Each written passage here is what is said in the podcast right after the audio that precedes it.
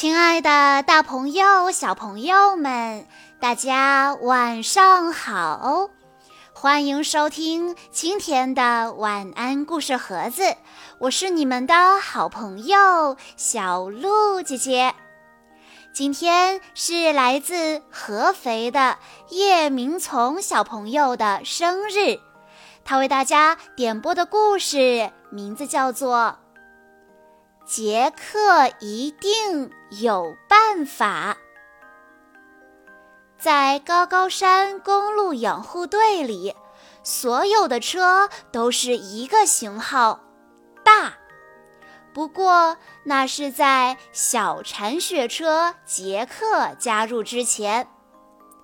大车们看到杰克，都说：“你真是辆小铲雪车呀！”把重的活儿都留给我们吧。说完，他们就轰隆隆地笑着开走了。所以，整个春天，在大车们清除河道里的大石块的时候，小铲雪车杰克在清理小溪；夏天，在大车们修路的时候。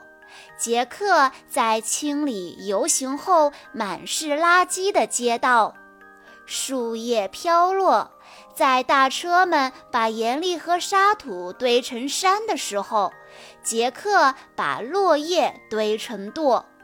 秋天结束，冬天来临，杰克开始为大雪做准备了。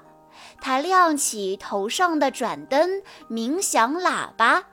他往前开，往后开，把铲斗举起放下，举起放下，连续十次，加快速度，一切运转正常。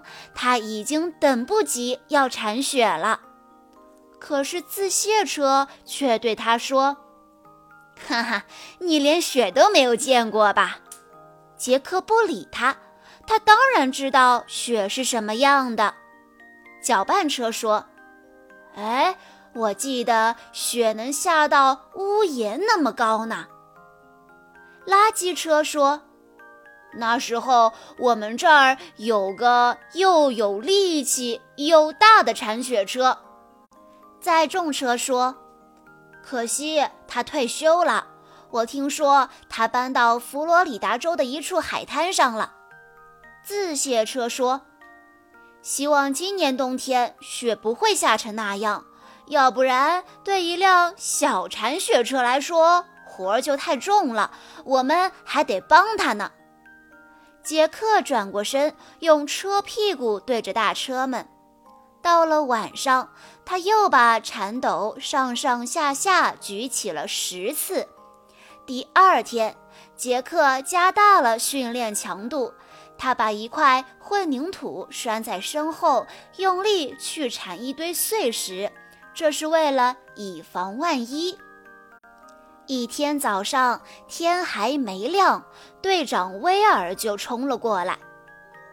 外面下起了大暴雪，自卸车哼了一声说：“哼，看来小铲车是搞不定了。”杰克觉得积雪看上去软绵绵的，很好玩。威尔说：“出发吧！”他们开进了暴风雪里。杰克清理了高高山每条街道上的雪，但是雪一直在下，于是杰克不得不又清了一遍。可是雪越下越大，风也开始呼啸。杰克开始第三次清理街道。厚厚的积雪裹住了他的履带，刺骨的寒风呼呼地吹打在挡风玻璃上，雪越堆越高，杰克的铲斗已经抬不到那么高了，他不知道自己还有没有举起铲斗的力气。这场雪太大了，谁也没法自个儿搞定，威尔说。于是他叫了后援。自卸车一边往外开，一边抱怨：“我就知道那小铲车一定要人帮忙。”杰克擦了擦挡风玻璃，继续铲雪。就在这时，杰克听到了一阵轰隆隆的声音，他看见自卸车开了过去。接着，杰克又听见了一阵打雷似的声音。就在他转过主干道和脊背路交叉路口的时候，一场雪崩从山上横扫而下。杰克发出尖利的鸣叫，他被埋在下面了。威尔大喊：“咱们可是一分钟都不能耽搁。可是大车需要好几个小时才能挪走那块大石头。”杰克开了过来，他后退几步，找准方向，然后侧身向前，从大石头旁边挤了过去。干得好，小个子！大车是不可能开过来的。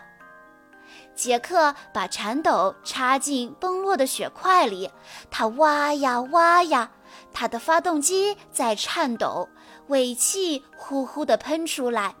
油表盘上的指针一格格下降，威尔伸手一指，他在那儿。杰克挖得更快了，他身后的雪堆得越来越高。威尔说：“加快速度！”一铲一铲的雪飞向四面八方。威尔跑过去，用一条缆绳将两辆车连在一起。杰克扯紧缆绳往回开，自卸车开足马力，车轮快速地转动起来。杰克鼓足了劲儿，拼命拉，就像之前训练的时候一样。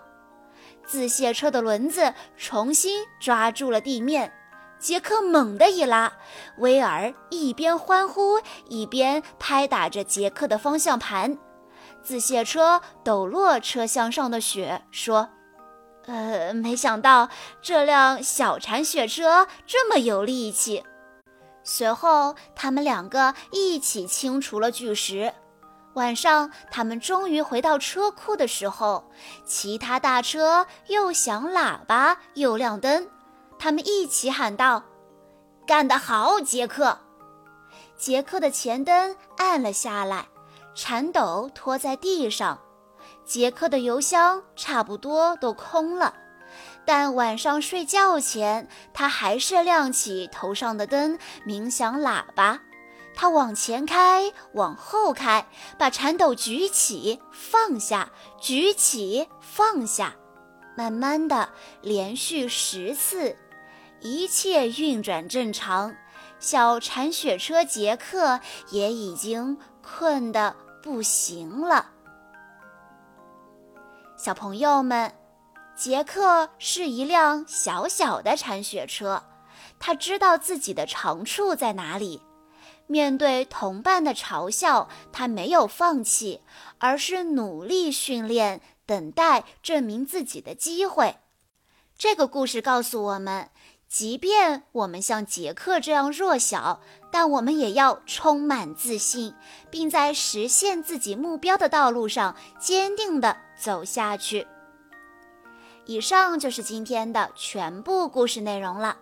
在故事的最后，叶明从小朋友的爸爸妈妈想对他说：“亲爱的小明，今天是你的生日，爸爸妈妈祝你生日快乐。”今天开始，你就已经四岁了，是一名小小男子汉了。以后遇到困难，就要学会自己解决了。凡事都要勇于尝试，不要害怕失败。你是一名非常棒的小男子汉，希望你以后每天都能开开心心的、健康快乐的成长。自己的事情自己做，相信你永远都是最棒的。爸爸妈妈永远爱你。小鹿姐姐在这里也要对叶明从小朋友说：“祝你生日快乐！”好啦，今天的故事到这里就结束了，感谢大家的收听。更多好听的故事，欢迎关注微信公众账号“晚安故事盒子”，也欢迎家长朋友们添加小鹿姐姐的个人微信：三幺五二三二六六一二。我们下一期再见喽！